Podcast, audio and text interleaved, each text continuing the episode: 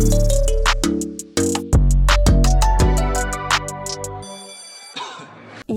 Всем привет, меня зовут Лена Крупина. И сегодня у нас с вами выпуск, в котором мы вместе с вами нафантазировали, как сделать художественную гимнастику лучше. Для тех, кто пропустил, в телеграм-канале проходил конкурс, где мы придумывали, чего не хватает нашему виду спорта. И ответов было так много и столько интересных предложений, поэтому я решила, что из этого нужно обязательно сделать отдельное видео. Так что, если вы не принимали участие в конкурсе, буду ждать ваши предложения в комментариях здесь. Ну а мы давайте скорее начинать.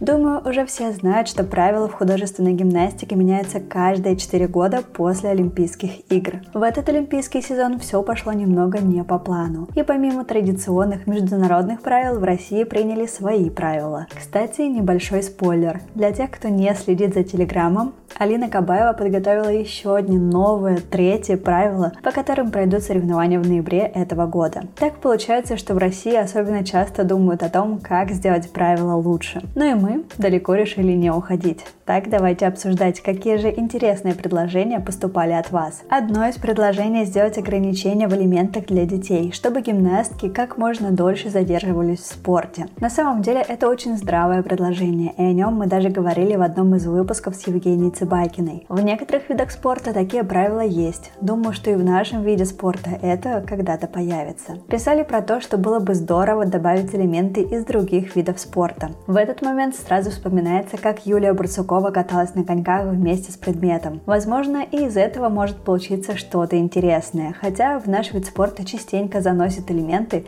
из других видов спорта. Так, например, жонглирование было изобретено еще задолго до создания художественной гимнастики. Первые изображения жонглеров были найдены в Древнем Египте, Китае, Греции и Риме. Или, например, бедуинский прыжок. Сейчас его и вовсе используют почти в каждом виде спорта, от бойцов до фигуристов и гимнастов гимнасток, хотя изначально это был цирковой трюк. Но где пишут про новые элементы, там доходит разговор и до новых предметов. Со временем предмет в гимнастике видоизменился. Сейчас для показательных все чаще используют светящиеся предметы, продолжают использовать шарфы, отдавая дань истокам, приносят другие интересные предметы, которыми удивляют. Про нововведение предмета, на мой взгляд, фантазировать сложно. Единственное, что сейчас мы видим, как уходит скакалка у сеньоров. Учитывая, что еще лет 15 назад о таком даже подумать нельзя было, что скакалка может вдруг перестать быть одним из видов художественной гимнастики, то можно думать, что еще произойдет с нашим видом спорта в ближайшие десятилетия. Одно мы знаем точно, в японском варианте художественной гимнастики мужчины используют другие виды, не такие, как девушки. Так что не исключено, что и гимнастки захотят с чем-то попробовать повыступать, а может что-то и приживется. Кстати, не уходя далеко от скакалки и ее исчезновения с взрослых турниров, я уже неоднократно говорила, но если кто кто-то пропустил, напомню, что скакалку убрали в первую очередь, потому что в трансляциях ее очень плохо видно, и телезрителю непонятно, что делает гимнастка с предметом. Так от вас было предложение по решению этой проблемы с помощью нейросети, чтобы она улучшала качество изображения и скакалку делала максимально заметной, увеличивая яркость и толщину. Не представляю, как это будет выглядеть, но я скакалку как предмет всегда любила, так что ее возвращению определенно буду рада.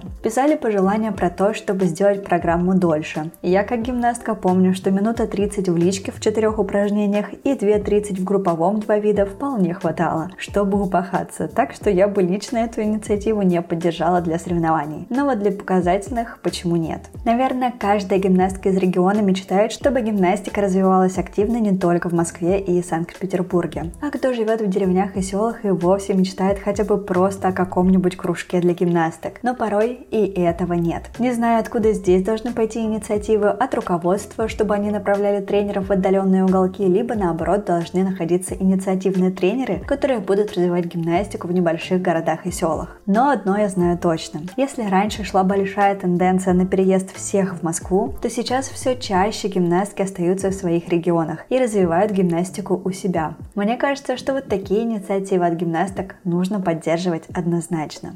Хотелось бы решить проблему с девочками, которые решили прийти на гимнастику не в три года. В Москве, насколько знаю, с этим проблем уже нет, а вот в регионах еще не распространена любительская гимнастика. Хотя я бы развивала и турниры среди них. Уверена, что таких гимнасток по всей России наберется немало. Во многих ведущих странах уже давно идет распределение на уровне по способностям гимнасток. В России тоже бывают турниры, где гимнасток делят на уровни. Однако на данный момент в этом вопросе нет официального четкого разделения. И часто получается, что тренеры ставят в более низкие уровни гимнасток, которые занимаются давно, и они выигрывают медали там. А гимнастки, которые занимаются не так давно, так и остаются без возможности соревноваться с такими же, как они, и бороться за медали в своих категориях. Так что развитие любительской гимнастики определенно необходимо, так как не все дети приходят слишком рано, да и не все родители хотят убивать здоровье своих детей на ежедневных тренировках. Кому-то хватит и пары раз в неделю, чтобы просто иметь какие-то базовые навыки и выступать на соревнованиях среди таких же. Да и финансово-профессиональный спорт не всем по карману. Цитируя комментарии из Телеграма, гонка за сложностью и большим количеством элементов с раннего возраста превращает художественную гимнастику в экстрасложный вид спорта, куда нужно вкладывать немало деньги и кучу времени, часто в ущерб учебе, и дающий кучу травм и комплексов в дальнейшей жизни. Так что девиз «быстрее, выше, сильнее» конечно хорош, но думаю, что не помешало бы разделить гимнастику на профессионалов и на тех, кому просто нравится и хочется заниматься для себя, не в ущерб учебе, здоровью и кошельку родителей. Ну и когда говорим о дополнительных уровнях для гимнасток, нельзя не упомянуть о том, что все возрастные гимнастки уже давно просят сделать отдельную категорию для сеньорок, которым уже тяжело складываться в три раза, на котором еще есть что сказать на ковре. Мы с вами часто говорим о том, что возрастные гимнастки дарят нам особую энергию на турнирах. И всегда грустно, когда такие гимнастки заканчивают просто потому, что более молодые и гибкие их поджимают. Так что если будет голосование за категорию Гранд Сеньор, как ее назвала Екатерина Веденеева, Корнеева, то я точно буду голосовать со всех своих аккаунтов. Писали про то, что было бы здорово снизить сумму баллов для получения разряда. Вот здесь я, конечно, не совсем согласна. Это, конечно, здорово, когда гимнастки могут получать разряды и уходить из спорта с крутым званием. Однако, если баллы будут совсем низкие, то некоторые разряды могут и вовсе обесцениться. Так это точно касается корочек мастера спорта. Мы уже говорили о скандалах, как этих мастеров выполняют в некоторых регионах. Лично мне хотелось бы, чтобы корочки мастера оставались оставались чем-то действительно уникальным и не для всех. Хотя, конечно, не исключено, что по-прежнему и МСМК могут получать по блату. А вот пожелание про то, чтобы все разряды делали БП, я однозначно поддерживаю. Недавно в Испании проходил клубный чемпионат. По его правилам, каждый клуб должен был представить 6 упражнений. Без предмета, со скакалкой, обручем, мечом, булавами и лентой. И выполнять каждый вид могут гимнастки любого возраста. Так в Испании, в одной из немногих стран, действительно увидеть сеньорку, которая выступает без предмета. По российским правилам от Ирины Винер была инициатива, чтобы все гимнастки помимо четырех видов делали упражнения БП в платье. Но вот правда это так и не прижилось, к сожалению. Это изменение я бы точно была рада видеть. Ну и как же здорово порой посмотреть на взрослых гимнасток, которые не будут сосредоточены на предмете и радовать зрителей только красотой движений и элементов. В целом про то, что гимнастика становится менее художественной, пишут много и часто. Высказывают пожелание, чтобы гимнастки больше танцевали, а не делали одни элементы и броски. Тоже довольно спорный момент. Одним всегда не хватает танцев, а другие наоборот высказываются, что их стало слишком много. И все это про одни правила. Так что это, наверное, уже чисто от вкуса каждого человека зависит. Когда я тренировалась, помню, было время, когда в упражнении было по 18 обязательных элементов. Тогда наши упражнения состояли, думаю, всем понятно, понятно из чего. На данный момент обязательное количество по правилам фиш намного меньше. Однако кому-то и этого кажется много. Может уменьшение элементов, конечно, и сделает гимнастику лучше, но Россия этим фактом точно будет недовольна. А мне кажется, что того набора, который есть в международных правилах, вполне достаточно. Я бы больше подумала в сторону того, чтобы элементы у всех гимнасток были более разнообразные, а значит нужно пересмотреть их оценивание, а не количество. Наша самая главная проблема, которая касается касается всех правил и российских, и международных, это справедливое судейство. Очень часто об этом говорим и часто всплывают непонятные судейские махинации, которые непонятны не только простым фанатам, но порой и действующим судьям. Насколько я знаю, в Международной Федерации гимнастики сейчас активно занимаются этим вопросом. Стараются наладить систему судейства, придумывают автоматизированную систему, которая, надеюсь, будет работать и для художественной гимнастики. Так что очень хочется верить, что наш спорт идет к объективному судейству. Так Илья Нараева, президент Болгарской Федерации художественной гимнастики, после юниорского чемпионата мира высказала очень любопытное мнение, что судейство под руководством Нохи Абушабан, президента технического комитета, становится максимально объективным, что подтверждается тем, что хозяйка остается без золотой медали, американка поднимается на пьедестал, а гимнастка Польши становится чемпионкой мира. По мнению президента Федерации гимнастики Болгарии, позитивный сдвиг в судействе мотивирует и тренеров, и гимнасток. Хочется верить, что это действительно так. Еще лично от меня было бы здорово, если бы на домашних турнирах и международных стартах оценки так сильно не отличались, чтобы их реально можно было сравнивать с каждого турнира. А то получается, что выступление примерно одно и то же, а вот оценка может гулять в плюс-минус 5 баллов. Также давно говорим о том, чтобы как в фигурном катании ввели онлайн оценивание, когда гимнастка делает элемент, а телезритель видит, сколько он стоит и считает его или нет. И только в конце проката реальные судьи перепроверяют и разбирают детали. Такого искусственного интеллекта нам точно не хватает. По крайней мере, для трудности тела и предмета точно. А вот по артистизму и исполнению вопрос пока на подумать. Больная тема для России – это запрет на популяризацию гимнастики. Вот от этого точно хочется уйти и как можно скорее. На данный момент в нашей стране точно действует правило, что можно говорить либо хорошо, либо мы запретим использовать себе все материалы и будем угрожать судами. Мне кажется, что такой подход лучше спорту не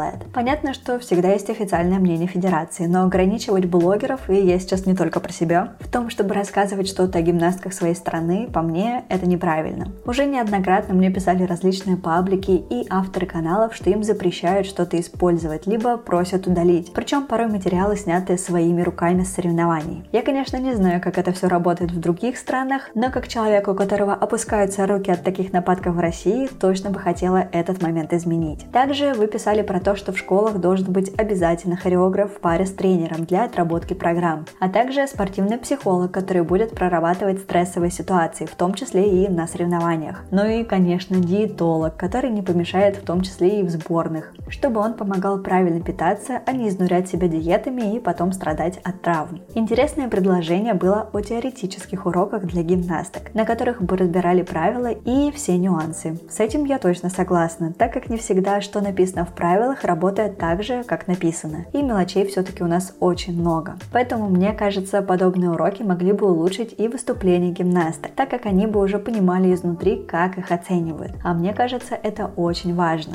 Конечно, этим нужно заниматься не с трех лет, как пришел в гимнастику, но на обсуждение вынести обязательно нужно. Но еще в формате коротких предложений расскажу, какие еще изменения хотели бы видеть люди в гимнастике и что, по их мнению, сделает наш вид спорта лучше. Очень много девочек занимаются в обычных залах, где нет даже нормальных потолков и ковров. Поэтому было бы здорово, если бы сделали больше специализированных залов для художественной гимнастики не только в Москве. В Москве, кстати, открывается уже третий большой проект Ирины Винер. До этого был Новогорск, затем Лента в Лужниках и скоро заработает в жилом районе Центра гимнастики Ирины Александровны. Помосты берегут здоровье детей, поэтому и они бы не помешали хотя бы по одному в каждом городе для гимнасток. Кто-то предлагал ставить кулеры с водой на соревнованиях, чтобы гимнастки могли пить воду, так как принесенной с собой воды часто не хватает, а в буфетах она стоит недешево. Что касается цены, также писали и про то, что хотелось бы сделать предметы более доступными. Как вариант, открыть производство в России, чтобы была хорошая, недорогая альтернатива для профессиональных гимнасток. Писали про соревнования для гимнасток с ОВЗ. На самом деле подобные турниры уже проводятся, и в Академии Небесная Грация даже проходили сборы для таких детей. Так что работа в этом направлении Алины Кабаевой ведется точно. Много писали про тренеров в клубах и о том, что далеко не у всех хорошее образование. И часто тренеры берут из-за его разряда МС или МСМК. Но вот как педагог университет он пропускал, и знаний в этой области у него не хватает. Думаю, это распространенное мнение, что если ты была хорошей гимнасткой, не факт, что ты станешь хорошим педагогом. Так предлагали организовывать подготовку не только судей, но и тренеров в том числе, чтобы повышать их квалификацию. Ну и я бы еще отдельно выделила про высшее образование и то, как его получают наши гимнастические звезды. Безусловно, не все, но большая часть даже не появляется в университетах, однако заканчивает с красным дипломом. И, безусловно, есть умненькие гимнастки, которые много учатся и занимаются с репетиторами. Но есть и те, кто этого не делает и просто получает диплом, а потом без нужных знаний воспитывает юных гимнасток. Вот этого хотелось бы точно избежать. Предлагали увеличить возрастной ценз для Олимпиады, мотивируя это тем, что так у спортсменок будет больше